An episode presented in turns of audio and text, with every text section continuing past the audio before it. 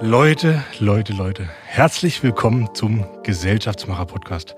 Heute eine neue Folge mit einem sehr, sehr spannenden Gast, Matthias Stippig. Er ist unser Architekt im Campus-Projekt. Und ich werde mit ihm heute so ein bisschen durch seinen Lebensweg spazieren und die Fragen stellen, die mir in den Sinn kommen. Alles rund um Architektur, Nachhaltigkeit im Bauen und äh, ja, seine persönliche Geschichte. Und ihr könnt euch drauf freuen. Legen wir los.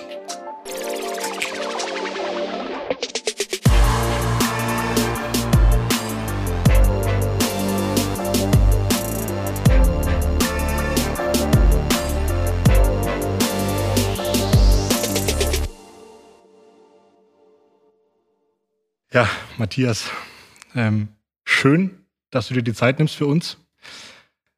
Ich sitze jetzt hier gerade in einem ziemlich coolen, oder wir sitzen hier in einem ziemlich coolen Besprechungsraum im wunderschönen Oberkirch. Auf dem Weg hierher waren ganz viele blühende Apfelbäume. Und ich würde gerne mit der Frage einsteigen, wie bist denn du der Mensch geworden, der du heute bist? Ganz, ganz frei antworten, was dir darauf einfällt. So. Mm. Mm. Ja, ich glaube, also was, was mich schon, schon immer interessiert hat, ähm, ist so ein Stück weit das Räumliche. Also das, das finde ich sehr, sehr spannend, was so im Raum passiert. Äh, also das ging irgendwie als Kind schon los. Das ist immer so ein dämliches Klischee, dass man als Kind schon machen wollte, äh, wusste, was man machen wollte. Äh, aber ich fand es eigentlich immer schon, schon spannend, irgendwie im Raum zu operieren, also Dinge räumlich äh, zu, zu formen und was zu produzieren.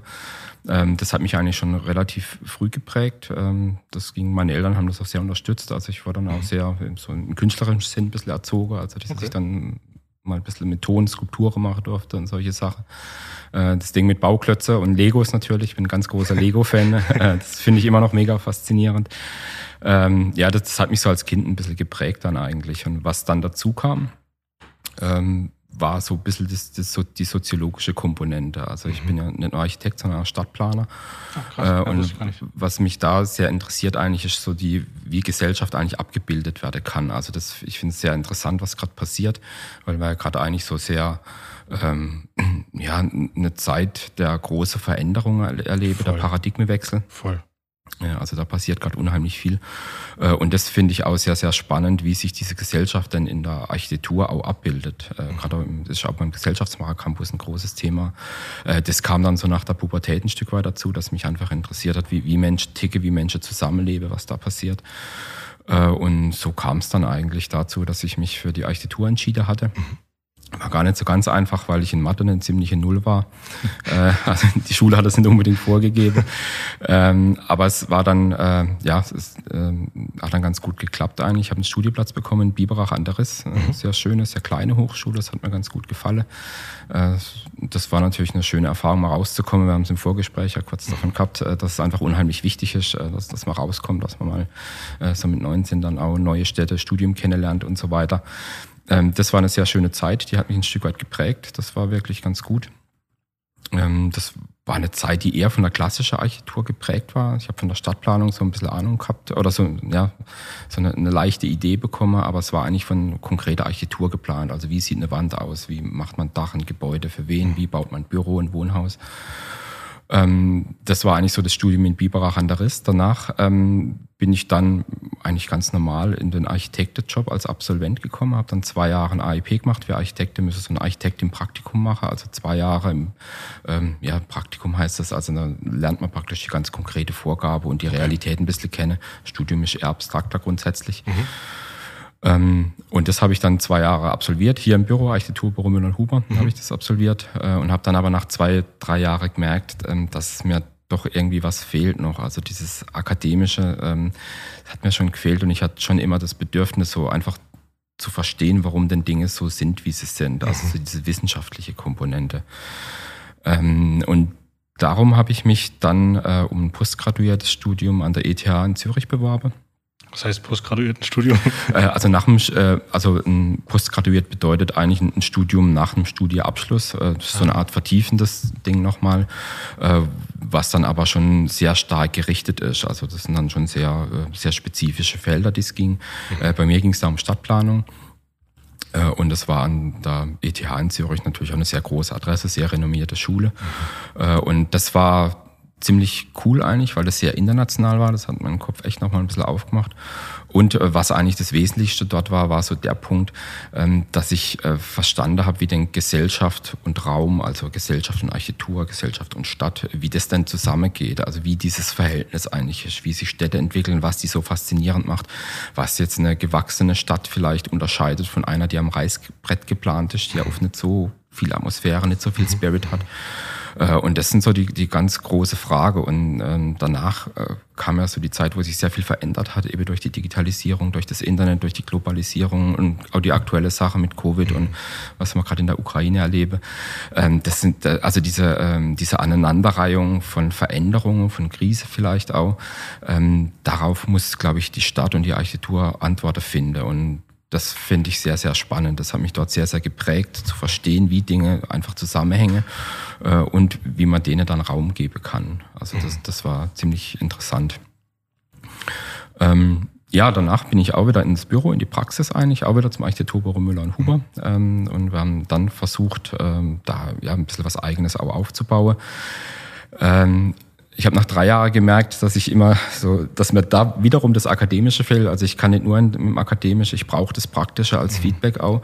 Äh, aber umgekehrt äh, braucht es auch ja, es, es braucht beides. Ich brauche einfach beide Komponenten ein Stück weit äh, und habe mich dann ähm, für ein, äh, ja, eine Art Stipendium für ein Doktorandenkolleg beworben. Ähm, das hieß Internationales Doktorandenkolleg Forschungslabor Raum. Äh, hört sich ein bisschen sperrig an, aber da geht es eigentlich genau darum, wie denn Räume funktionieren, wie die denn so zusammenhängen.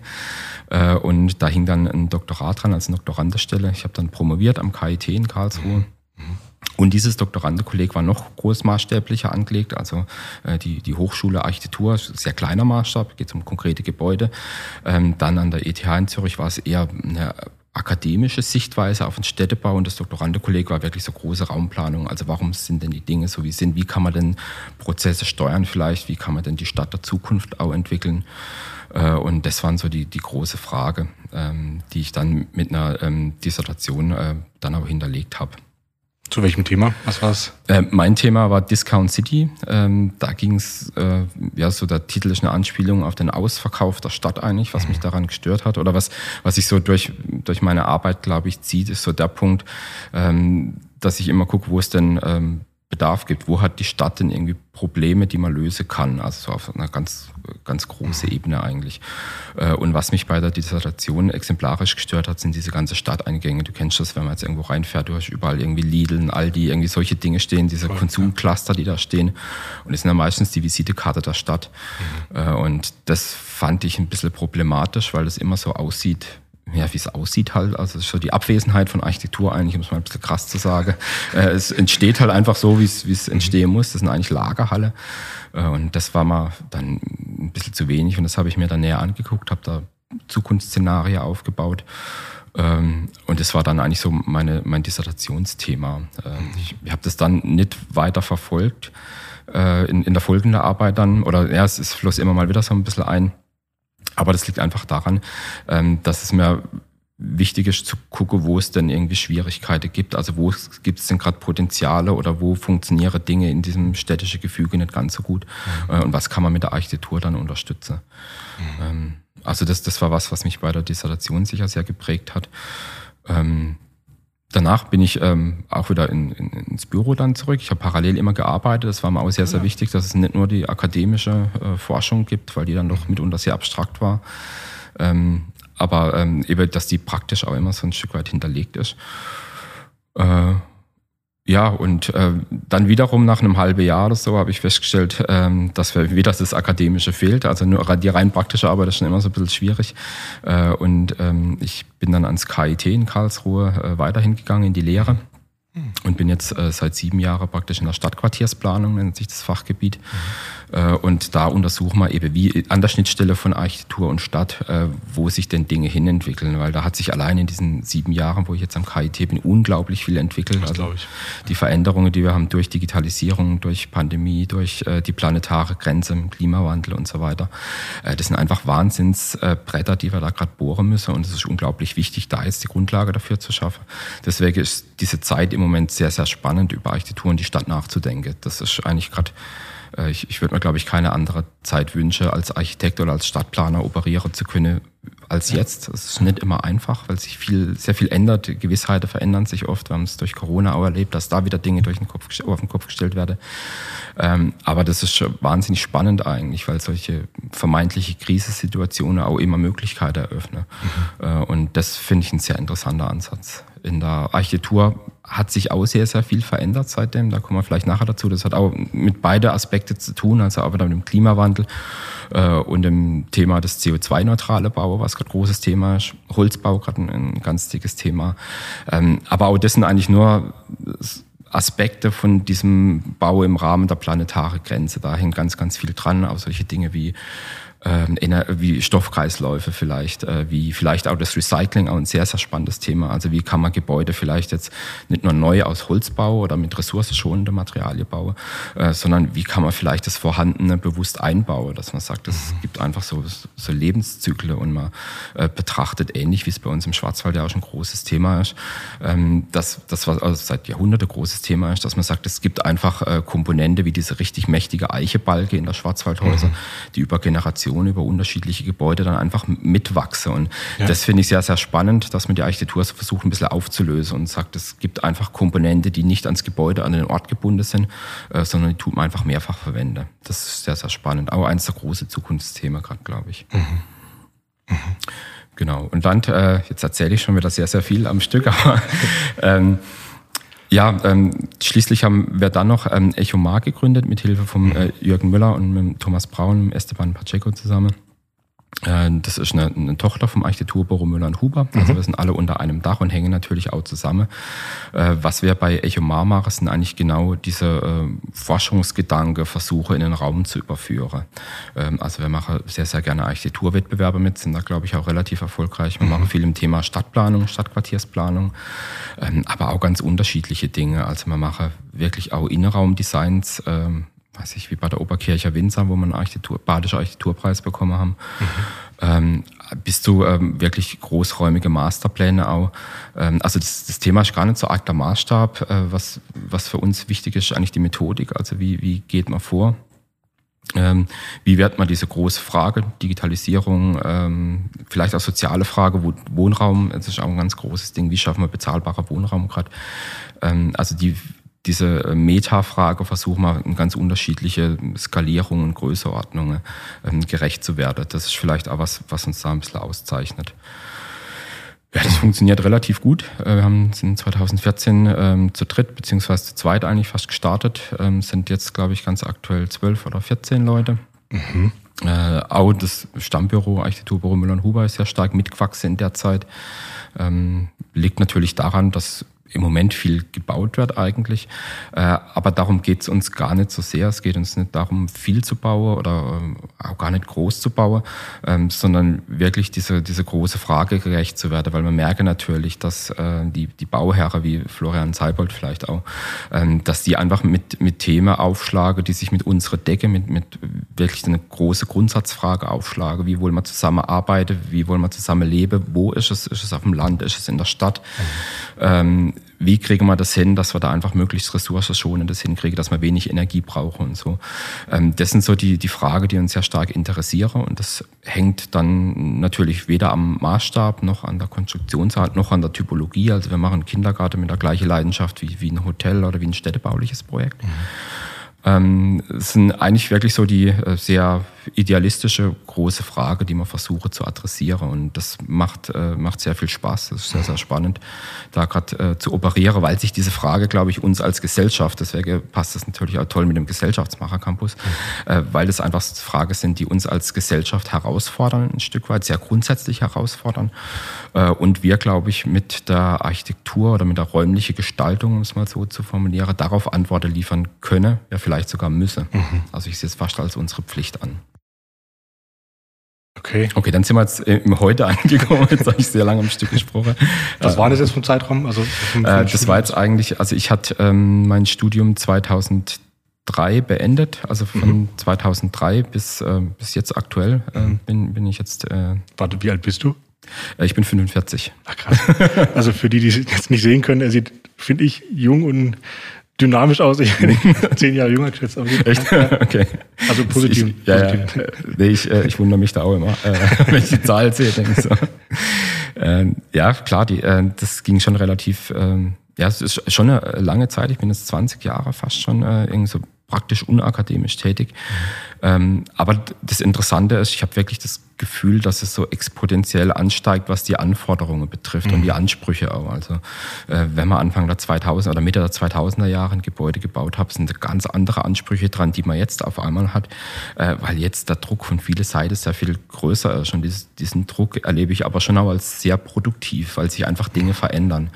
Äh, und das finde ich eine ganz, ganz wichtige Komponente, dass man einfach sagt, äh, man versucht, äh, Veränderungen aktiv anzugehen, weil für uns macht ein Projekt wie das Gesellschaftsmacher, der Gesellschaftsmacher Campus, der ist für uns wirklich eines der Schlüsselprojekte, äh, weil man einfach äh, ganz konkret äh, eine Lösung vorschlagen kann für, für so ein Metaproblem, für ein abstraktes Problem. Mhm. Ähm, das da heißt, äh, wollen wir in der Stadt oder auch im Land leben, wie wollen wir in Zukunft arbeiten, ja, äh, ja. wie tun wir eben im Rahmen der planetaren Grenze agieren. Ähm, das finde ich eigentlich so die, äh, die, die große Herausforderung und das haben wir gerade glücklicherweise bei einer ganzen Menge Projekte, mhm. dass die Bauherren eben kommen und diese Frage ansprechen äh, und von uns als Architekten auch Lösungen fordern. Also wir sind nimmer die, dass wie vielleicht in den 90er Jahren noch, das war jetzt ein bisschen vor meiner Zeit, die halt einfach eine Gebäude, eine Hülle planen musste und mhm. dann, die war eigentlich egal, wie die aussah, die musste halt dicht sein und innen drin hat dann halt irgendwas passiert. Mhm. Äh, das hat sich jetzt glücklicherweise verändert eigentlich und ähm, das finde ich, finde ich ganz, ganz spannend. Mhm. mhm. Ich weiß, ich weiß gar nicht, wie du das siehst, aber wenn ich jetzt, also wenn ich in der Natur bin, dann lebt es, dann, dann ist da Leben, dann berührt es mich und meine Seele, wie ich es irgendwie immer ausdrücken mag.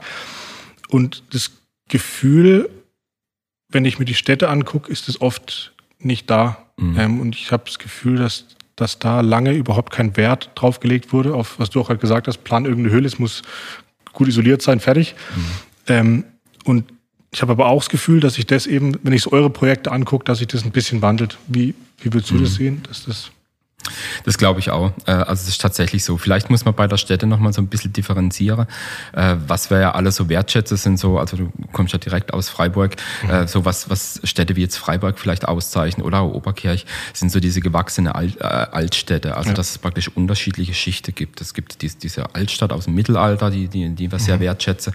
Dann gibt es aber immer Komponenten, die erneuert wurden. Es gibt vielleicht ein paar neue Bausteine dann irgendwie aus der, aus der Gründerzeit, da wo wir sehr gerne Wohnungen drin haben, so in, in, in deine Vorstelle oder ja, in, in deine mittlere Ringe dann. Äh, und dann gibt's aber natürlich dann auch wieder ganz neue Gebäude, ähm, die entstehen. Und ich, ich glaube, dass eine qualitätvolle Stadt eigentlich aus diesem Überlagern unterschiedlicher Schichten äh, besteht. Ähm, das ist, glaube ich, auch was, was Natur sehr stark ausmacht. Also ich bin auch sehr, sehr gern hier im Nationalpark unterwegs. Äh, und was da total cool ist eigentlich, dass man Bäume hat, die sehr, sehr alt sind. Und dann hat man aber wieder Komponente, die sehr schnell verfallen. Also die haben ja. wieder ganz unterschiedliche Zyklen. Und aus dieser Überlagerung dieser Zyklen entsteht, glaube ich, das Interessante dran. Also wenn du jetzt durch eine Monokultur an Fichte läufst zum Beispiel, dann ist es längst nicht so spannend, wie wenn du jetzt echt durch einen Nationalpark läufst und da Bäume umgekippt liegen, die ganz alt sind und manches Junges wächst dann drunter vor. Äh, und so ist es in der Stadt, glaube ich, ein Stück weit auch. Also ja. diese, Überlagerung der unterschiedlichen Schichten, wir versuchen das einzuplanen, das ist wichtig. Ähm, und was natürlich auch so ein großes Thema ist, wir haben die Gebäude, die du ansprichst, sind meistens aus den 60er Jahre, wo es einfach darum ging, möglichst viel Wohnraum zu schaffen. Okay. Ja. Äh, und das erzeugt dann so den Eindruck ein Stück weit von so einer Monokultur, da sind wir mittlerweile auch weg, als wir versuchen, kleinteiliger, heterogener zu machen. Mhm. Äh, vielleicht auch Gebiete jetzt nicht unbedingt von einem Architekt planen zu lassen, sondern von unterschiedlichen. Wir versuchen mitzudenken, dass es diese Überlagerungen gibt, also in unterschiedliche Halbwertszeiten zu denken mhm. sozusagen. Mhm. Äh, also es gibt Gebäude wie Kirche, die sich fast nie ändern. Also wenn man jetzt mal zurückguckt, äh, und es gibt Gebäude wie jetzt Einfamilienhäuser, die halt einfach nach 30 Jahren dann überformt werden, vielleicht Abgrisse, was Neues drauf entsteht. Ja. Ja. Das versuchen wir bei der Planung einzubringen bringen. Das ist so, das ist so der erste Punkt, wenn man, äh, wenn man daran denkt.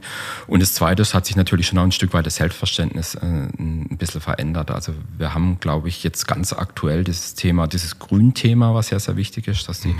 Städte immer grüner werden, dass sie ähm, der Biodiversität, finde ich ein ganz, ganz wichtiges Thema, was gerade noch ein bisschen zu kurz kommt, dass es dem ein bisschen mehr gerecht wird, äh, weil man einfach erkannt hat, dass äh, Grün auch Aufenthaltsqualität ist. Wir haben das Glück, dass sich die Mobilität ändert. Das ist auch was, das wird uns, glaube ich, nächste Jahre noch ganz stark äh, betreffen. Also ganz, wenn man sich anguckt, in der 60er Jahre gab es halt einfach Parkplätze mitten in der Stadt. Ähm, das haben wir heute eigentlich fast alles unter die Erde oder in Parkhäuser untergebracht.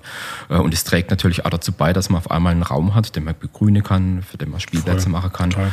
Äh, und deswegen wandelt sich natürlich das Stadtbild auch. Das versuchen wir, glaube ich, in die aktuelle Stadtplanung auch einzubringen. Das ist ein ganz wichtiges Thema. Äh, und das fließt auch ein. Das wird in Zukunft, glaube ich, noch mehr werden. Und gerade wenn man jetzt im, im Sinne des nachhaltigen Bauens denkt, das ist so ein bisschen komischer Container, das Wort nachhaltig. Äh, aber es hat ganz, ganz unterschiedliche Aspekte. Äh, und dem versuchen wir gerecht zu werden. Ich meine, wenn du gerade Stichwort Nachhaltigkeit sagst, ihr habt ja, also ich habe ich hab die genaue Zahl nicht im Kopf, aber die Bauindustrie und das Bauen hat ja einen riesigen Anteil am CO2-Ausstoß. Ja. Das heißt, ihr als Architekten habt ja auch einen genialen Hebel, da maßgeblich vorm Bauen mhm. mit darauf einzuwirken, dass es das ökologisch gut und nachhaltig gedacht ist. Ja. Was sind da gerade so Entwicklungen oder wie, also wie geht ihr da vor, wenn ihr sowas vor euch habt? Ähm ja, du hast es sehr schön formuliert. Äh, mit, ihr habt großes Potenzial, das ist sicherlich richtig. Äh, ich habe äh, an anderer Stelle schon ein paar Mal gesagt, wir sind eigentlich Teil des Problems erstmal, mhm. äh, weil wir halt mehr als 40 Prozent als Bauindustrie, rechne ich uns als Architekt einfach mal mit dazu, mhm. ähm, vom, vom CO2-Ausstoß ähm, ausmachen. Äh, Was, und da 40 Prozent? 42, glaube ich, waren es, wenn ich die Zahl richtig im Kopf habe. Irgendwie so in dieser Dimension. Äh, und das ist natürlich schon gewaltig. Also wir versuchen da natürlich gegenzusteuern, dass wir sagen, wir versuchen eben weniger mit, mit Beton zu bauen oder mit mineralischen äh, Materialien und mehr mit Holz. Holz äh, hat ganz großes Potenzial. Äh, bei Holz erleben wir echt auch eine große, äh, eine große Anfrage von, von Seite der Bauherren. Das ist jetzt durchgedrungen, weil das, mhm. aus, das hat sehr viel mit diesem äh, Neo-Schwarzwaldgefühl auch zu tun. Das mhm. finde ich auch ein interessanter Aspekt, können wir mhm. vielleicht nachher noch kurz darüber sprechen. Ähm, das ist auch ein, ein, spannendes Thema, dass die Leute sagen, nee, eigentlich äh, gibt es hier rum sehr viel aus Holz und wir haben eine große Holztradition, deswegen lass uns das mal fortsetzen. Also das ist eine Komponente der Holzbau. Ist es nur schön oder auch wirklich nachhaltig? Also wenn man da. Mm, man muss schon genau hingucken natürlich, aber eigentlich, also grundsätzlich ist es natürlich schon wesentlich nachhaltiger. Man mhm. muss äh, gucken, wo die Hölzer herkommen, ist ein wichtiges Thema. Ja, man gewinnt natürlich nichts, wenn man, also im Moment keine sibirische Lerche mehr, aber das war lang so das, äh, das Thema, dass man die Hölzer dann von relativ weit hergebracht hat. Mhm. Äh, man sollte schon versuchen, äh, so ein bisschen mit der regionalen Ressource zurechtzukommen. Ist auch nicht ganz einfach. Also wie, wie vieles bei diesem Nachhaltigkeitsthema ist das auch so ein bisschen ein Konflikt, weil wenn man alles, was wir bauen wollen, was wir bauen müssen, wir brauchen 400 100.000 Wohnungen äh, in der nächsten, ich weiß es gar nicht, zehn Jahre, glaube ich, ja, sagt das Bauministerium. Können wir eigentlich gar nicht alles in Holz machen, sonst wäre der Schwarzwald leer gefegt, wenn man das regional machen müsste. Deswegen sind es immer so Abwägungsgeschichten. Also Holz ist nicht die alleinige Lösung sicherlich. Ähm, aber grundsätzlich ist schon ganz gut. Was auch ähm, toll ist, wo wir gerne mehr machen würden, was aber noch keine so Akzeptanz hat, ist das Bau mit Lehm. Das finde ich auch super interessant. Mhm. Äh, auch großer Teil unserer Schwarzwaldbauhistorie, also Holz und Lehm sind die Materialien, mit denen man ganz klassischerweise hier gebaut hat, sehr, sehr lange, äh, in Kombination mit Steinen in der Fundamente die auch regional waren. Ähm, das ist sicherlich so ein, ein, ein großes Thema, was uns gerade bewegt.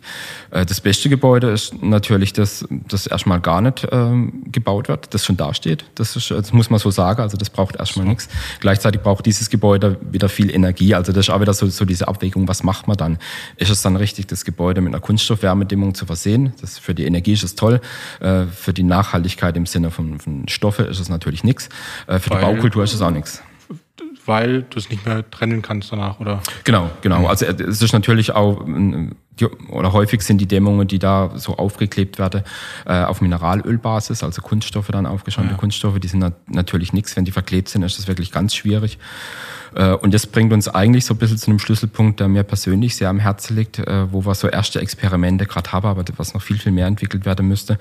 Äh, und das ist ähm, das Thema des Bauens in Kreisläufe, also das, der, der Rohstoffkreisläufe, des Recyclings vielleicht. Also wir untersuchen gerade in verschiedene Projekte, wie man denn Dinge, die man vor Ort wirklich auf dem Grundstück hat, wie man die denn recyceln könnte. Ah, ja. Also das heißt, denn Fassade in vielleicht der gleiche Form, dass man sie abnimmt, reinigt, das heißt konstruktive Elemente. Vielleicht ist es auch in einer downgecycelt Form, dass man sagt, man nimmt zum Beispiel einen Abbruch, äh, was in Offenburg kann man das mal angedacht, dass man ein, ein Abbruchgebäude nimmt, äh, einfach die Sache dann schreddert und äh, in, in, den Neubau dann wieder irgendwie integriert. Das, ja, das ist nicht ganz so, nachhaltig im, im Sinne von Energieverbrauch. Äh, aber das finde ich eigentlich so die, die ganz spannende Frage. Also wie kriegt man es eigentlich hin, dass wir die bestehenden Gebäude ein bisschen mehr verwenden können? Und das, da gibt es ein paar relativ simple Punkte, die wir allerdings in den letzten Jahrzehnten einfach nicht beachtet haben. Das muss man so ganz klar sagen. Wir müssen gucken, dass wir die Sache Sorte rein verbauen. Das ist ein ganz, ganz wichtiger Punkt. Also auch eine Alufassade ist erstmal gar nicht so schlecht, wenn das Alu dann nicht mit irgendwie noch 15 Materialien verklebt ist, so dass man es nicht mehr immer auseinander dividieren ja. kann. Das ist wichtig, weil dann sind auch Metallfassade oder Alufassade, wo man denkt, sind erstmal nicht nachhaltig, äh, haben dann doch eine gewisse Nachhaltigkeit, weil man ja eigentlich einen Wert an die Wand klebt sozusagen oder an die Wand schraubt, ja. den man irgendwann auch wieder abnehmen kann, einschmelzen kann, neu formen kann äh, mhm. und dergleichen. Äh, also das finde ich, finde ich sehr, sehr interessant. Wenn du das so sagst, klingt das eigentlich wahnsinnig logisch. also natürlich, also aus, aus meiner Perspektive, der aufgewachsen ist in dieser Debatte quasi um die Kreislaufwirtschaft, ökologische Elemente. Ähm, aber du sagst, ihr seid ja noch eher am Anfang, weil natürlich die alten Prozesse laufen, sind wahrscheinlich mhm. auch kosteneffizient irgendwie, irgendwie durch ja, prozessiert. Äh, mhm. Also ist eher noch der Anfang, der Beginn des Erforschen ja, absolut, äh, sehe ich schon so. Also gerade in diesem Sinne, äh, in, in, im Sinne von äh, Bau in Kreisläufe oder Recycling, äh, da sind wir tatsächlich am Anfang, äh, weil das Material, was uns zum Recycling zur Verfügung steht, ähm, halt häufig eben genau schon verklebtes ist. Also wir müssen praktisch erstmal anfangen, die Gebäude, die wir jetzt neu bauen, müssen wir erstmal so zu bauen, dass wir im Hinterkopf haben, was braucht es denn, äh, um die wieder rückzubauen, um die wieder zu recyceln. Ähm, es, bei manchen Gebäuden geht es natürlich toll, also so alte Klinkergebäude oder sowas, das, das kennt man ja mal, schöne Atmosphäre mhm. und so. Oder ähm, Holzbaute gehen grundsätzlich natürlich auch ganz gut. Ähm, aber da wird gerade sehr, sehr viel experimentiert noch, akademisch im Übrigen auch. Also das mhm. ist auch was, was, äh, wenn ich jetzt äh, so unsere Studentengeneration angucke, äh, was sich so in den letzten fünf Jahren sehr stark verändert hat. Und ich bin mir sicher, dass das ein ganz, ganz dickes Zukunftsthema sein wird, weil die Studierenden, die jetzt bei uns gerade so reinkommen, das ist schon die Fridays for Future ähm, Generation, die eigentlich reinkommt. Ähm, da bin ich sehr, sehr dankbar für, weil die wirklich was auffühle, weil es da auf einmal wirklich wieder um, um inhaltliche, auch politische Debatte geht. Mhm. Äh, die finde ich so Anfang der 2000er ein bisschen gefehlt habe. Ähm, da liegt einfach der Problemdruck jetzt auf dem Tisch. Äh, und da wird sich, glaube ich, ganz, ganz viel noch tun gerade. Also die, die Nachfrage nach, nach diese Themen, die ist unglaublich groß eigentlich. Und man merkt, dass es wirklich auf alle Ebenen durchschlägt. Und wir brauchen auch, da sind wir bei diesen Themen darauf angewiesen, äh, wir brauchen natürlich auch Bauherren, die das irgendwie aussehen und die sagen, wir, wir tragen das wirklich mit, ja. Äh, weil es im Moment tatsächlich noch so ist, dass ein konventionelles Bauen ähm, einfach häufig günstiger ist, das muss man schon sagen. Und zehn Prozent, also beim Bau, ist es nicht unbedingt so wie bei einem Fahrrad, das ich mir kaufe, sondern es sind einfach große Summen, die da bewegt werden und da machen zehn Prozent Prozent mehr kostet natürlich schon was aus. Und wir arbeiten dran, diesen, dieses Delta ein bisschen runterzubekommen. Ähm, aber das ist schon eine große Herausforderung natürlich. Liebe Grüße an Flo an der Stelle. er kennt das Thema. ähm, wenn ich jetzt, also ich bin ja wirklich absoluter Laie. Ich habe jetzt den Prozess mit dem Campus natürlich ein bisschen mitgemacht. Ähm, wenn ihr so eine Anfrage bekommt mit den ganzen Themen, die, die du vorhin besprochen hast, Digitalisierung, äh, Covid, ähm, ökologisches Bauen, wie geht ihr so ein Projekt an? Also was sind so die Prozessschritte? Nimm uns da mal mit, dass mhm. die Leute was darunter vorstellen können. Mhm. Ja, also ich glaube, am Anfang äh, ist einfach so die, dieses ähm, Analysethema ein sehr, sehr großes. Also mhm. es gibt äh, bei Architekten sehr, sehr große Unterschiede und auch bei Stadtplaner eigentlich, was, was die Methodik betrifft. Ähm, was unsere Entwürfe, glaube ich, eigen ist, dadurch, dass wir immer an diese Metathemen ansiedeln, dass sie äh, immer eine Geschichte erzählen. Also ich sage immer, sie, sie haben ein Narrativ sozusagen. Und äh, das ist mir ganz wichtig. Geschichte ist jetzt nicht in einem Marketing-Sinne gemeint. Also es hat natürlich Marketing-Effekte, aber darum geht es uns gar nicht. Es geht nicht darum, dass wir ein Gebäude planen und hinterher eine tolle Geschichte uns dafür überlegen, sondern wir sind äh, ziemlich überzeugt davon, dass äh, sowohl die Stadt wie auch die Architektur immer was widerspiegelt. Ähm, also äh, eine Stadt wie Frankfurt, das ist klar, du kennst das, diese, diese Hochhäuser, die Skyline und so, ähm, das spiegelt einfach äh, wieder, was diese Stadt ausmacht. Äh, und mhm. das ist natürlich einfach so, ähm, dass das Finanzkapital und die Banken, die an der Stelle sind. Und so spiegelt Freiburg was anderes anderes wieder in seine städtische Struktur. Und das finde ich ganz interessant. Also da geht, geht dieses Thema los.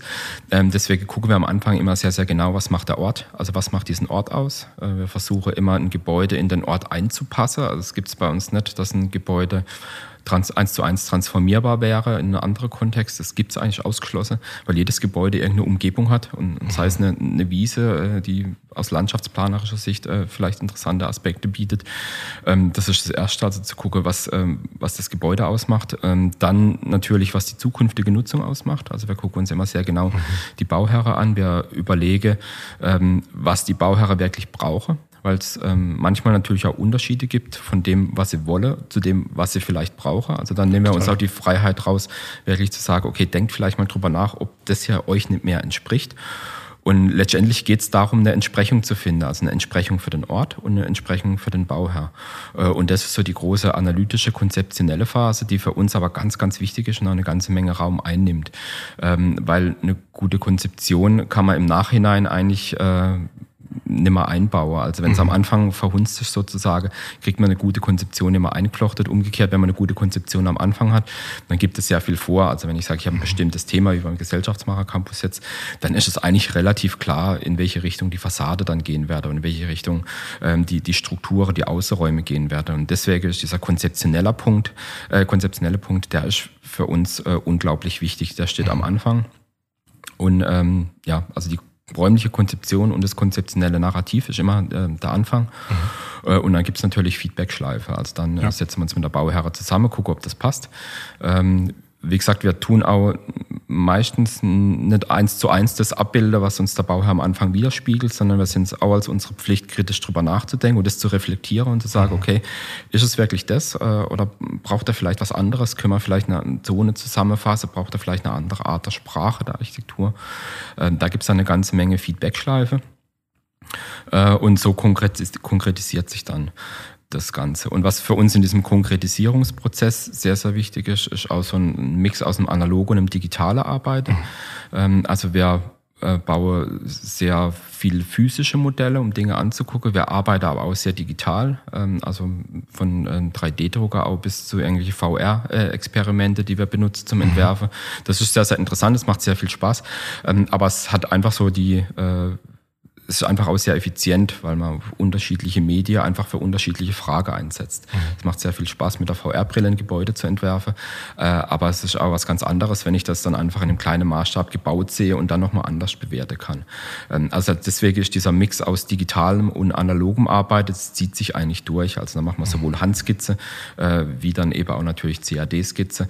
Äh, wir drucken ein Modell aus, was wir dann wieder analog überarbeiten, wo wir dann wieder digital ergänzen und so. Also es ist eigentlich ständig so ein, ja. ähm, so, so, ein Ping-Pong, ähm, das da zwischen digital und analog äh, einhergeht. Das ist so die, ähm, die Entwurfsfindungsphase. Und irgendwann hat man dann so den Punkt erreicht, wo man sagt, ähm, jetzt sind wir wirklich in der Lage, ähm, damit ähm, nach außen zu gehen. Also die interne Abstimmungsprozesse sind immer sehr intensiv mit der Bauherr, das ist klar. Mhm. Äh, und wenn wir dann einen Punkt haben, wo man sagen, so, das ist jetzt, das ist jetzt mal eine Setzung, die so funktioniert, ähm, mhm. dann gehen wir eben auf die Fachingenieure zu, also die Statiker, die rechnen, ob es wirklich hält. Ähm, es gibt dann äh, Leute, äh, die gucken, wie das Abwasser funktioniert, wie der Strom funktioniert, das Internet und so weiter. Ähm, da gibt es eine Menge Fachingenieure und auf der anderen Seite muss man dann natürlich auch gucken, wie man es in die Gremie bringt, also wie es, politisch dann funktioniert. Äh, passt es zum Bebauungsplan? Muss der angepasst werden? Braucht man einen neuen Bebauungsplan? Mhm. Ähm, und so nimmt das Ganze dann seinen Lauf praktisch, bis es dann schließlich realisiert wird. Mhm. Ich hatte auch noch, also ich hatte auch noch eine andere Frage dazu. Ähm, die hatte ich mir vorhin schon aufgeschrieben, weil ich dich wenn ich das so sagen kann, ich habe dich eher als Künstler erlebt als als Architekt in dem Bild, was ich von einem Architekten hatte. Mhm. Das war für mich so, hier, da die Wand muss 10 Zentimeter dicker sein und mhm. das hat 5,39 Meter. Und äh, dann, du denkst ja wirklich auch in, in der Geschichte, in den, in den Themen, aber dann habt ihr dann auch die Fach, Fach Fachplaner, Fachplaner mhm. die dann diese Sachen übersetzen mhm. in die, oder ja. Genau, also das haben wir natürlich auch intern. Also das, äh, wir haben natürlich ganz unterschiedliche Leute hier, die ganz unterschiedliche Rolle spielen in diese Prozesse. Ähm, meine Rolle ist ähm, die des, äh, des Concept Guys, wenn man so möchte. Also mhm. ähm, ich versuche eben diese Konzepte äh, zu entwickeln, diese Narrative zu entwickeln und die Analyse zu machen. Mhm. Äh, und das Ganze möglichst äh, in, eine kausale Kette zusammenzupassen. Das ist ganz, ganz wichtig, dass, dass die Leute wirklich verstehen, wo denn eine Idee herkommt. Äh, ich glaube, ganz oft haben die Leute die falsche Vorstellung, dass Architekten, gerade wenn sie so ein bisschen konzeptioneller unterwegs sind, dass das Künstlertypen sind, die dann morgen zum fünften Eingebung haben und dann ist dann das Frank Gehry-Style Simpsons, dieses Gebäude da, was vorher mal ein zerknülltes Papier war. Ähm, nee, das ist eigentlich nicht. Das ist schon ein analytischer Prozess, der aber schon sehr stark künstlerische Komponenten Wochenende auch äh, enthält. Also deswegen äh, danke für das Kompliment. Äh, freut mich, wenn ich äh, so als Künstler auch rüberkomme, weil wir natürlich auch, ich habe es vorhin gesagt, diesen ähm, Anspruch habe, diese große Frage, äh, die, denen wir gerecht werden müssen, äh, zu beantworten. Und das ist ja eigentlich eine Eigenschaft, wie, wie sie Künstler häufig auch haben. Mhm. Äh, wir stehen, glaube ich, als Architekte grundsätzlich irgendwie so zwischendrin. Äh, mhm. Also die Ingenieure nehmen uns auch nicht vervoll, weil sie sagen, wir sind Künstler. Die Künstler sagen, ja, nee, ihr seid ja so in der Praxis drin. Ja. Äh, also es enthält, glaube ich, immer beide Komponenten, so ein Stück weit weit. Und die muss es aber auch enthalten. Das finde ich ganz, ganz mhm. wichtig. Äh, also eine Architektur, die nur funktional ist, ähm, weiß ich gar nicht, ob es wirklich eine Architektur ist, weil ein Gebäude immer was aussagt. Und wenn ich, wenn ich sage, ich, ich baue eine, äh, eine geschlossene Box, die irgendwie völlig ähm, autistisch reagiert auf ihr Umfeld, ähm, dann ist das auch eine Aussage ein Stück weit. Also deswegen finde ich es nicht nur wir als, als Büro, oder, äh, sondern allgemein wir als Architekte so ein bisschen in der Pflicht, ähm, da einfach äh, drüber nachzudenken, was denn unsere Arbeit bewirkt, weil wir haben es ja vorhin davon gehabt, äh, diese äh, 40 Prozent CO2-Emissionen sind ein ganz ganz großer Punkt eigentlich. Also wir stehen in der Verantwortung und wir stehen in einer anderen Verantwortung, vielleicht wie jetzt ein Grafiker oder ein Webdesigner. Da ist die Arbeit halt irgendwann weg. Also wir haben schon den Anspruch, wenn wir eine Architektur machen, dass die halt in 30 Jahren auch noch funktioniert oder in 50 Jahren vielleicht. Oder wenn man eine städtebauliche Struktur setzt, dass die auch in 100 Jahren noch irgendwie praktikabel ist. Äh, und das finde ich schon schon wichtig. Also ich möchte irgendwie nicht in äh, 30 Jahre irgendwie durch, durch eine Stadt laufen äh, und dann denke, oh Gott, dafür war ich verantwortlich. Also das möchte ich eigentlich nicht. Äh, und äh, deswegen finde ich es finde ich wirklich wichtig, äh, auch über diese Grundsatzfrage eben mal nachzudenken. Das äh, scheint mhm. mir wirklich zentral zu sein. Äh, da sind wir Architekte wirklich in der Pflicht auch. Ja, ja. Mhm. Du hast jetzt schon ein paar Mal so städtebauliche Geschichten angesprochen oder macht ihr da auch konkrete Projekte, Stadtquartierplanung, Stadt, Stadtquartierentwicklung? Mhm, ja? ja, ja. Ja, machen wir eigentlich äh, sehr gern sogar in ganz mhm. unterschiedliche Maßstäbe. Also ich würde äh, den Gesellschaftsmacher Campus auch in seinem Grundsatz im Masterplan auch als städtebauliches Projekt äh, betiteln, weil es mhm. ja eigentlich, also es hat jetzt kein sehr städtisches Umfeld, ähm, aber es ist doch so die Konfiguration von mehreren Baukörper, die zusammenpassen müssen, man mehrere Entwicklungsstufen, mehrere Szenarien, wie sich vielleicht was entwickeln kann. Ähm, deswegen ist es an sich schon ein städtebauliches Projekt. Das ist eine, eine sehr schöne Größe, gerade so diese Quartiersgröße ist angenehm zu operieren, weil man hat da noch ganz guten Einfluss auf das, aufs konkrete Gebäude. Mhm. Äh, also es ist jetzt nicht so, dass, dass man gar keine Idee mehr hat, was dann passiert. Ähm, aber es ist doch auch ein bisschen anspruchsvoller und deswegen macht man solche Sachen ganz gerne oder auch den Schlachthof in, äh, in Offenburg, äh, was auch eine sehr interessante, größere Aufgabe ist. Äh, und so haben wir eigentlich relativ viel auch Wohnungsbau. Das gibt es eigentlich auch recht viel, wenn man für institutionelle Anleger planen, also für Investoren zum Beispiel, ähm, die einfach sagen, okay, äh, es geht jetzt nicht darum, einfach irgendein Gebäude hinzustellen, sondern wir wollen ein Viertel entwickeln eigentlich, was wirklich Qualität enthält. Dann äh, enthält es meistens mehrere Baukörper, die wir dann versuchen, eben ein Verhältnis zueinander zu bringen, ein Verhältnis zum, zum Kontext zu bringen äh, und so die Konzeption aufzustricken. Ähm, das Interessante finde ich, wenn man jetzt so zwischen Stadtplanung und Architektur pendelt, wie wir das tun, ähm, ist, dass sich die Maßstäbe irgendwann völlig auflösen. Also ein Haus ist eigentlich auch was ganz Ähnliches, wie eine Stadt ist. Also wenn man jetzt einen Grundriss mal betrachtet von einem Wohnhaus, dann ist das schon so, dass jetzt äh, vielleicht das Zimmer, das Schlafzimmer eher dem Wohnhaus entspricht, während das Wohnzimmer vielleicht eher der Marktplatz ist. Also es geht dann äh, immer um Rückzug, um Kommunikation, ja. um Offenheit oder um, um, um, ums Abschließen, um die Interaktion mit Außenanlage. Also die Themen sind eigentlich relativ relativ ähnlich. Also ich würde daher sagen, dass eigentlich äh, die Architektur fast nicht ohne städtebauliche Gedanken auskommt. Umgekehrt wird Städtebau, glaube ich, auch schlecht, wenn er die Architektur irgendwann vernachlässigt. Mhm. Weil dann äh, baut jeder, was er irgendwie da möchte, rein und dann wird es auch ein bisschen schwierig. Ja. Also es bedingt sich immer gegenseitig in meinem Verständnis. Ja. Und wenn ihr jetzt so ein Projekt habt, also ich stelle mir das einfach also jetzt hast du vorhin den Prozess beschrieben, aber wie geht ihr dann auch jetzt in so einem städtebaulichen Kontext die Megathemen an? Also die du mhm. angesprochen hast, Digitalisierung und die ganzen anderen Punkte. Wie denkt ihr die konkret mit? Also was sind da so mhm. Entwicklungen? Du hast gesagt, es verändert sich auch ganz viel. Mhm. Wie denkt ihr die mit? Ist das immer super individuell oder habt ihr da ein paar Sachen, die mhm. sagt, die müssen heute einfach auch gemacht werden? Ja, es, also es ist auf jeden Fall in jeder Aufgabe individuell. Äh, gerade bei städtebaulichen Themen, die, da ist die Integration sehr, sehr wichtig. Äh, es gibt aber auch Themen, die sich natürlich durchziehen. Also Mobilität ist natürlich ein ganz, ganz großes Thema. Äh, wir haben gerade so in Nähe Mittelzentren, wo wir hier so bauen oder im ländlichen Raum dann so das große Thema, dass wir das Auto, den Individualverkehr auch auf absehbare Zeit einfach nicht wegbekommen. Damit müssen wir umgehen. Das, äh, das gefällt uns natürlich nicht, äh, weil Stellplätze eigentlich selten was Gutes sind. Sie blockieren einfach eine Fläche, die für andere Entwicklungen irgendwie auch möglich wäre. Doch, Pflichten habe ich jetzt im, im Zuge. Äh, ich habe irgendwas rauscht hier, deswegen rüttle ich die ganze Zeit am Mikrofon rum. Ich hoffe, ihr, die jetzt zuhört, hört es nicht allzu sehr.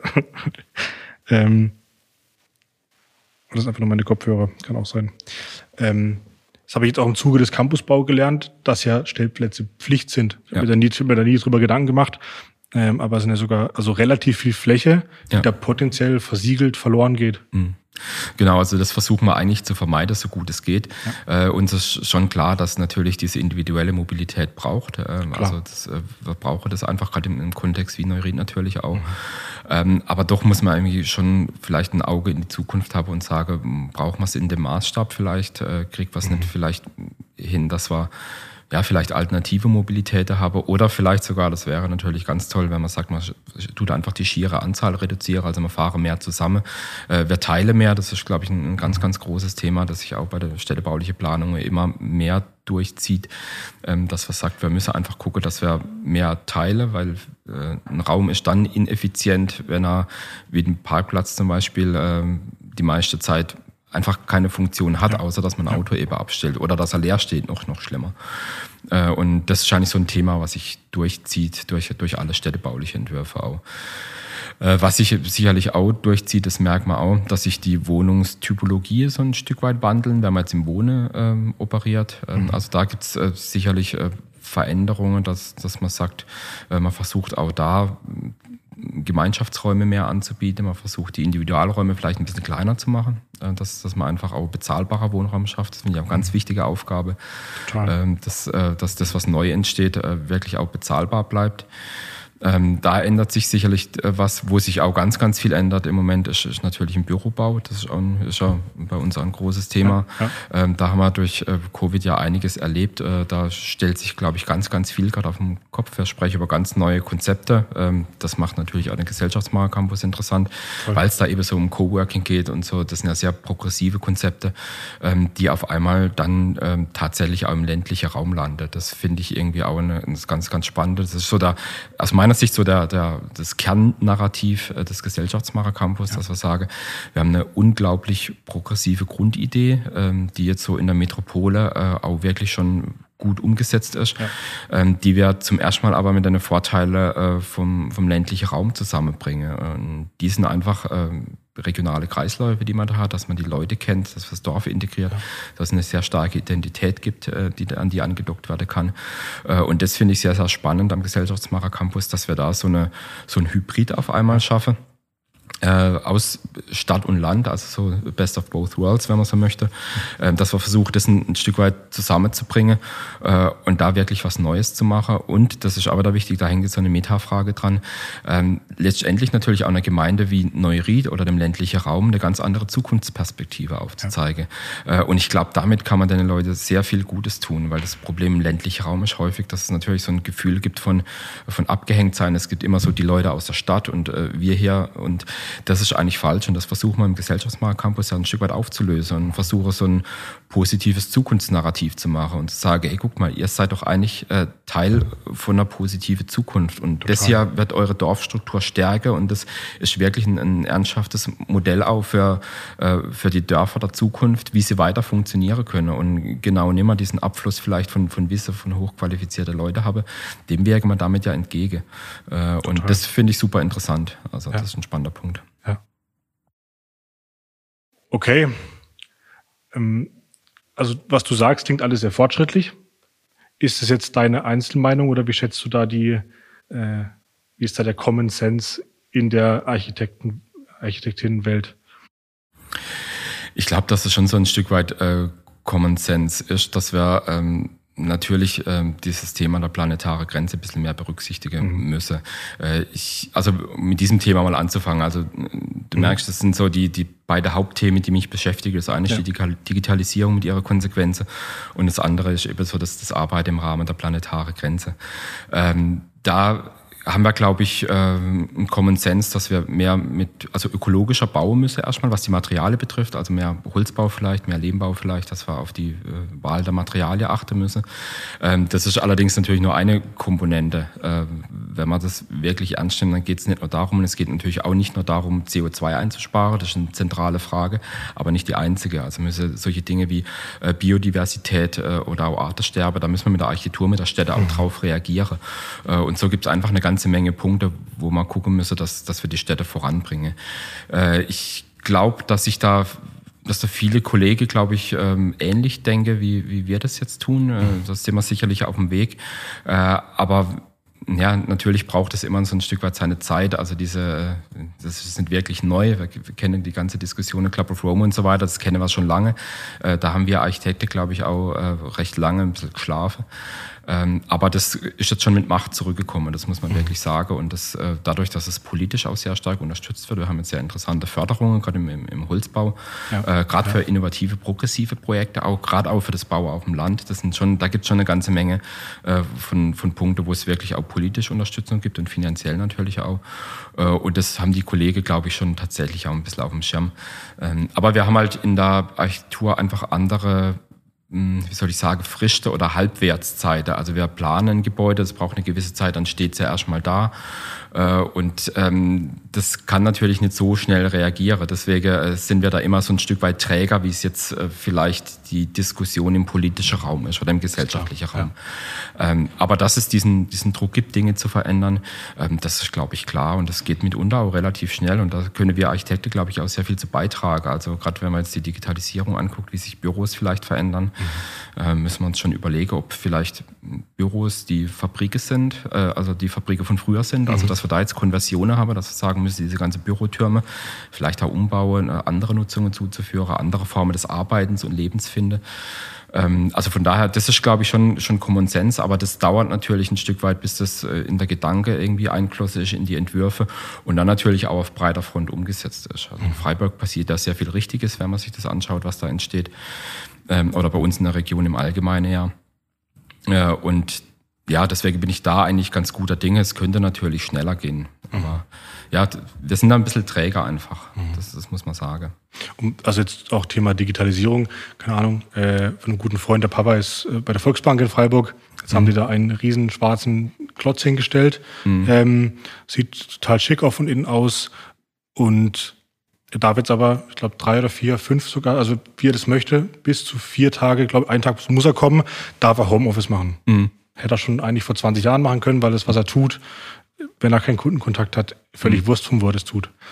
Aber die gebaut ist das Ding jetzt ja schon auch noch mit Einzelparzellen und, mhm. und schönen Besprechungsräumen. Also was kann man da jetzt tun? Oder wie, also wo setzt man da an? Oder eine Bürotour mit Frankfurt? Ja, das ist tatsächlich eine, eine, gute Frage. Also wir hätten tatsächlich schon viel, viel länger die Möglichkeit gehabt. Ich glaube, dass wir in Deutschland mit der Digitalisierung ein bisschen hinter dran sind. Ja. Äh, liegt, liegt so ein Stück weit auf der Hand. Da haben wir einfach äh, lange geschlafen.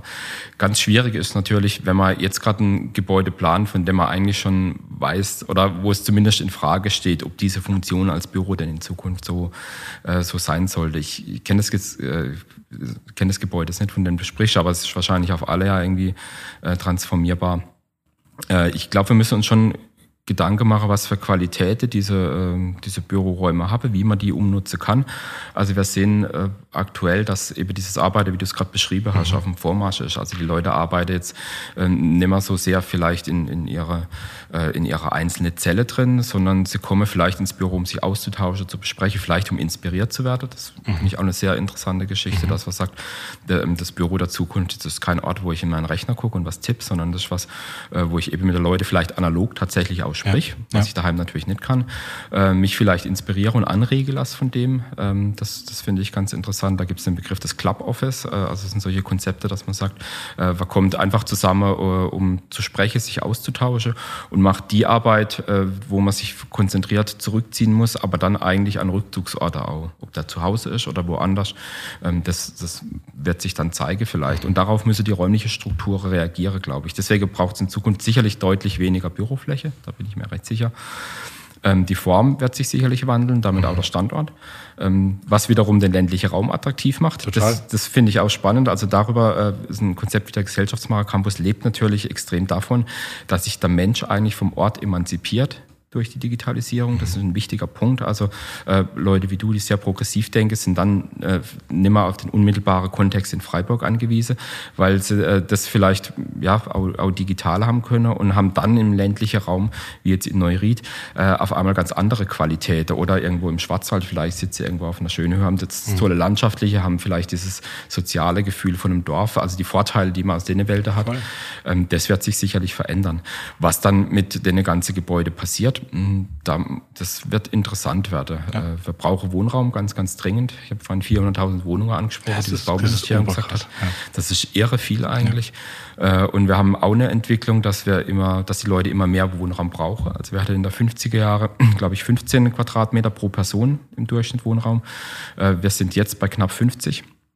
Äh, Und das ist natürlich eine unglaubliche Steigerung eigentlich. Also wenn wenn jeder Mensch 50 Quadratmeter Wohnraum beansprucht, also bei einer klassischen Familie, beim Einfamilienwohnhaus sind wir da ganz schnell, ähm, dann braucht es eigentlich irrsinnig viel Ressourcen. Und deswegen müssen wir natürlich auch drüber nachdenken, wie wollen wir denn in Zukunft zusammenleben, was, was sind die Wohnformen, die, die das befördern, ohne irgendeine ausschließen zu wollen. Es wird sicherlich auch äh, unterschiedliche Wohnformen in Zukunft geben. Äh, und äh, da müssen wir dann einfach gucken, wie man diese Bürostrukturen vielleicht in Wohnstrukturen wandeln. Das ist was, was man, glaube ich, sehr akut brauche. Äh, Und was, was man vielleicht auch brauche, ist einfach mehr ein Kommunikationsraum. Wenn man sagt, äh, man macht es gezielt einfach, man schafft gezielt qualitätvolle öffentliche Räume auch. Man sehen wir jetzt auch am, am Campus, der Anteil der Gemeinschaftsfläche ist ja deutlich höher prozentual als der Anteil von abgeschlossenen Büroräumen. Ja. Braucht es auch, wenn jetzt zum Beispiel Flo mit, seiner, äh, mit seinen Elektroingenieuren, die brauchen den Raum, wo halt ihr ganzes Equipment steht, Lötzeug, dass die jetzt nicht irgendwie im Schwarzwald auf der Hütte äh, morgen spontan hinfahren, ist auch klar.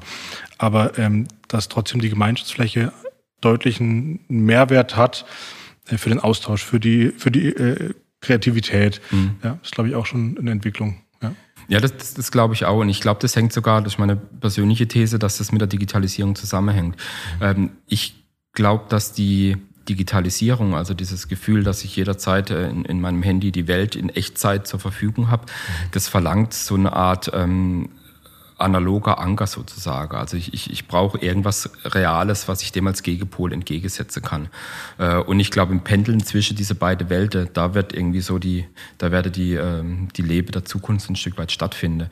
Und dafür ist es aber wichtig, diese, diese reale Welt, äh, die physisch klar zu machen. Also das lässt sich an unterschiedliche Phänomene irgendwie ablesen. Du kennst äh, bestimmt diese, Instagram-Phänomene wie German Romers oder sowas. Also Leute, die jetzt ähm, Natur fotografieren, als wären sie praktisch die einzige Menschen in, in der Natur, die aber sehr Ah, ja, progressiv ja. sich immer darstellen. Äh, das ist ein ähnliches Phänomen eigentlich. Also es geht praktisch darum, dass man, wenn man die Digitalisierung äh, ständig in Präsenz hat und damit arbeitet, dass wir dann einfach irgendwas äh, Reales in Anführungszeichen, also was ursprüngliches, natürliches, was echtes vielleicht hat. Äh, und da wiederum Gesellschaftsmacher Campus, da finde ich sehr interessant, ähm, dieses Dorf auf einmal als was echtes zu erleben, äh, weil das bietet das Dorf tatsächlich an. Es hat eine lange Historie, man hatte Dorfkerne, man hat die Kirche, die Gastwirtschaft und sowas.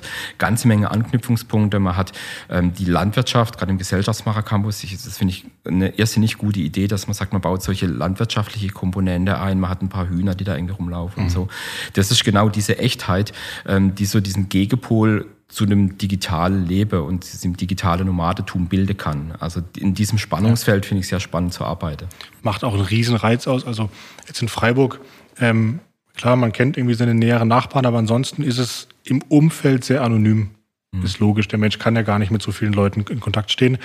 Aber auf dem Dorf, jetzt zum Beispiel Neuried, wo der Campus gebaut wird, ähm, da kennt sich, die, die meisten kennen sich. Und das bedeutet auf der einen Seite mehr Kommunikation. Also wenn du so ein innovatives Projekt dort machen willst, wir mussten viel mehr sprechen und die Leute mitnehmen, den Gemeinderat abholen, was wir jetzt auch sehen. Es war einstimmig, was einfach unglaublich wichtig ist, äh, um die Leute abzuholen. Aber auf der anderen Seite ist auch der Zusammenhalt und, und dann auch die Bereitschaft mitzuhelfen in irgendeiner Form äh, viel größer. Und das ist dann eben, was du sagst, ist dann genau diese, diese Ergänzung von Digitalem, weil eine, eine gute Internetleitung brauchst du halt trotzdem im Büro, sonst mhm. kommt da auch keiner, ist klar. Mhm. Aber äh, und trotzdem diese Gemeinschaft zu haben, sich raussetzen zu können. Ja einfach das Dorfleben auch zu genießen. Ja, ja. nee, das, das finde ich ein, ein, super spannender, also sozial ist das ein, ein super spannender, spannendes. Experiment dann. Äh, und wie gesagt, deswegen ist das eines eigentlich unserer äh, oder meiner Lieblingsprojekte, weil man einfach auch gucken kann, was, was passiert denn so mit der Zeit dann und, und klappt das irgendwie. Und ähm, natürlich ist es gar nicht so ganz einfach, in, in so eine Dorfgesellschaft mit so einer progressive Idee reinzugehen. Also ich äh, finde es unglaublich eigentlich, was, äh, was da der Florian auch leistet. Ja, ähm, aber das, also diese Einstimmigkeit im Gemeinderat, das ist ein äh, sehr, sehr klares Signal, was es selten so in der Deutlichkeit gibt. Ja. Und es zeigt eigentlich, dass die Leute das schon annehmen. Und das, das finde ich sehr, sehr spannend, dass man diese Leute, die äh, den Leuten einfach ein positives Zukunftsnarrativ mitgibt. Wir haben vorhin über Narrative gesprochen, dass man sagt, ähm, pass mal auf, wir machen hier ein Experiment, äh, wo es wirklich darum geht, wie ihr an diese Zukunftsthemen, Digitalisierung und planetare Grenzen und so, wo ihr da teilhaben könnt. Ja. Äh, und äh, nicht so, dass, dass dass wir da irgendwie reinschneiden und wir machen das einfach, sondern ja. wir machen das zusammen. Und für uns ist wichtig, was, was ihr denn für, für Lifestyles vielleicht habt, was euch vielleicht einfällt, äh, was es für Komponente gibt, die wir, die wir verwenden können. Gibt es irgendwie eine, eine, lokale Baukultur, die sehr, sehr wichtig ist, die wir dann wieder transformieren können. Mhm. Ähm, also dies, dies, das finde ich sehr, sehr spannend, dass es wirklich um solche Hybride geht und nicht mhm. darum, das ist ja häufig das Problem, dass die Leute das Gefühl haben, da kommt jetzt jemand von außen mit einer progressiven Idee und setzt uns die vor die Nase. Ja. Und, ähm, das funktioniert da, glaube ich, echt exemplarisch. Das zeigt dieses Gemeinderatsvotum, dass die Leute äh, da tatsächlich mitgenommen werden und dass die ein Gespür dafür entwickeln, was denn die Potenziale von, von so einem Hybrid äh, sind tatsächlich. Und das Projekt erfährt äh, auch eine wirklich große Reputanz. Also ich habe da echt schon Anrufe aus Mannheim, aus Freudenstadt und so bekommen, mhm. wo die, die, Leute sagen, wie, wie klappt es denn, wie, wie kommt er denn zurecht? Erzähl uns mal von dieser Idee. Ähm, das finde ich schon auch sehr, sehr spannend, dass es auf einmal auch übertragbar ist. Also deswegen wird das Projekt, glaube ich, auch so ähm, schon beobachtet auch. Also deswegen wird es schon wichtig, dass, dass wir da echt auch äh, ja. was Gutes hinkriegen. Aber das sind wir, finde ich, ein mega guter Weg auch. Total. Ich wurde jetzt auch eingeladen in Freiburg. Ähm, da gibt es so ein Barcamp zum Thema Stadtentwicklung, weil natürlich auch in Freiburg jetzt macht eins der größten Kaufhäuser zu in der Innenstadt. Mhm. Ähm, und die Städte werden leerer, das ist einfach auch messbar. Und äh, sozusagen Konsum als die Innenstadt ist hat halt offensichtlich irgendwie seine Grenzen erreicht. Mhm äh, wie kann man denn da Zukunftsszenarien erfahren, die den Campus eben auch spannend, ob man mhm. den vielleicht sogar auf die Stadt in irgendeiner Form übertragen kann, mhm. wo es natürlich auch schon Beispiele gibt in, ja. in Städten, aber trotzdem das nochmal da mitzudenken. Deswegen ja, ja. Ja, das, das finde ich interessant. Also da gibt es tatsächlich auch vieles, gerade äh, was, was äh, den Einkauf betrifft.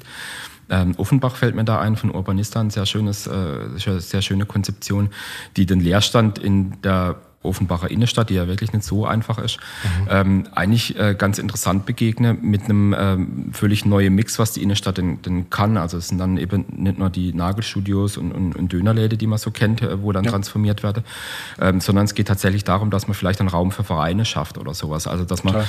gezielt dieses Gemeinschaftsthema irgendwie fördert äh, und dadurch eben der Innenstadt wieder, wir sind wieder beim Narrativ der Innenstadt auf einmal wieder so ein Gemeinschaftsnarrativ gibt und ein positives Zukunftsbild.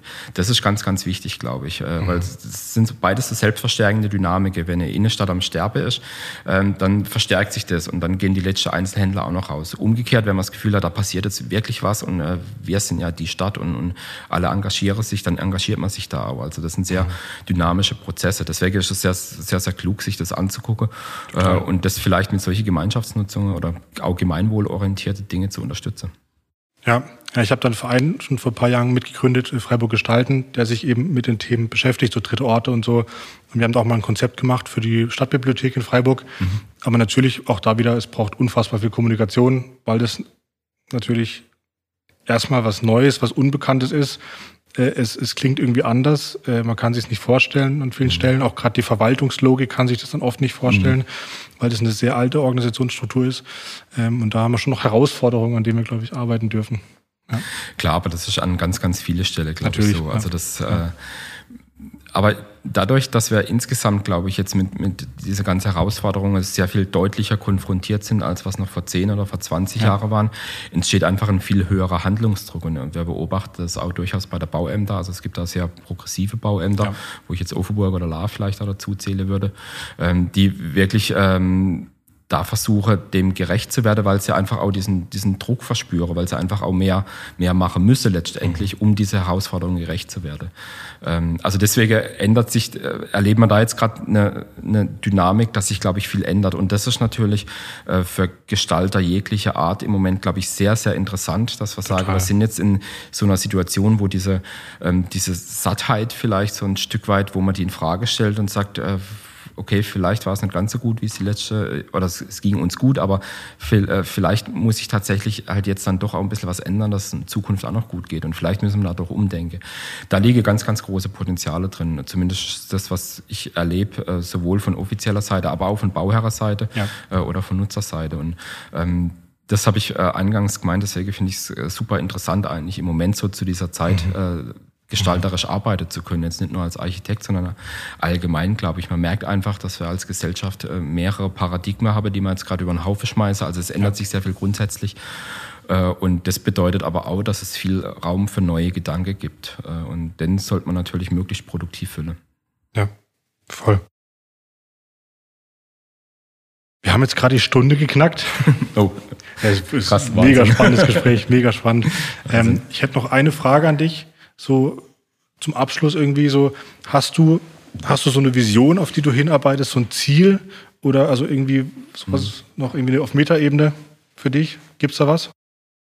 Nee, das, das gibt es eigentlich nicht. Mhm. Äh, und ich glaube auch, dass wir eigentlich in, in einer Zeit, wie wir sie erleben, wo sich ähm, Dinge, das sieht man ja vielleicht gerade äh, an der Ukraine-Krise, äh, also Dinge, die wir eigentlich für Gewissheit hielten, äh, sind ja. dann zwei Wochen später wieder aufgehoben. Ich glaube, im Moment ähm, geht es mir persönlich darum, dass wir städtebauliche architektonische Strategie entwickeln, wie wir auf multiple Krise einfach reagieren können. Mhm. Äh, und wie wir Gewissheit in die Ungewissheit bekomme, wenn ich das so sagen kann. Mhm. Also wir uns einfach äh, überlegen, wie wir äh, Gebäude in, oder städtebauliche Strukturen setzen, die in, in 100 Jahren auch noch funktionieren, wo wir schon nicht wissen, was nächstes Jahr dann eigentlich mhm. passiert. Ähm, das ist sehr anspruchsvoll, das hat viel mit dem Thema Resilienz zu tun. Ähm, es gibt so ein paar Vlogs, die natürlich eingeschlagen sind, das ist die Digitalisierung und das, das Thema der planetaren Grenze.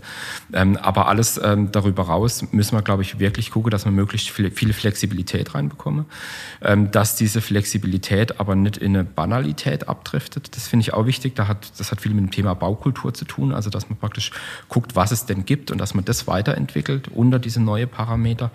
Ähm, und ich, ich glaube, das müssen wir uns antrainieren. Das wäre mein persönliches Ziel, ähm, dass äh, wir als Büro oder ich als Person ähm, in der Lage sind, auf ähm, Dinge, die sich verändern, reagieren zu können und einfach Strukturen architektonischer, städtebaulicher Art zu entwickeln, die diese Resilienz haben. Dass man sagt, das funktioniert jetzt, das funktioniert aber hoffentlich auch in 30 Jahren. Wissen können wir es natürlich nicht.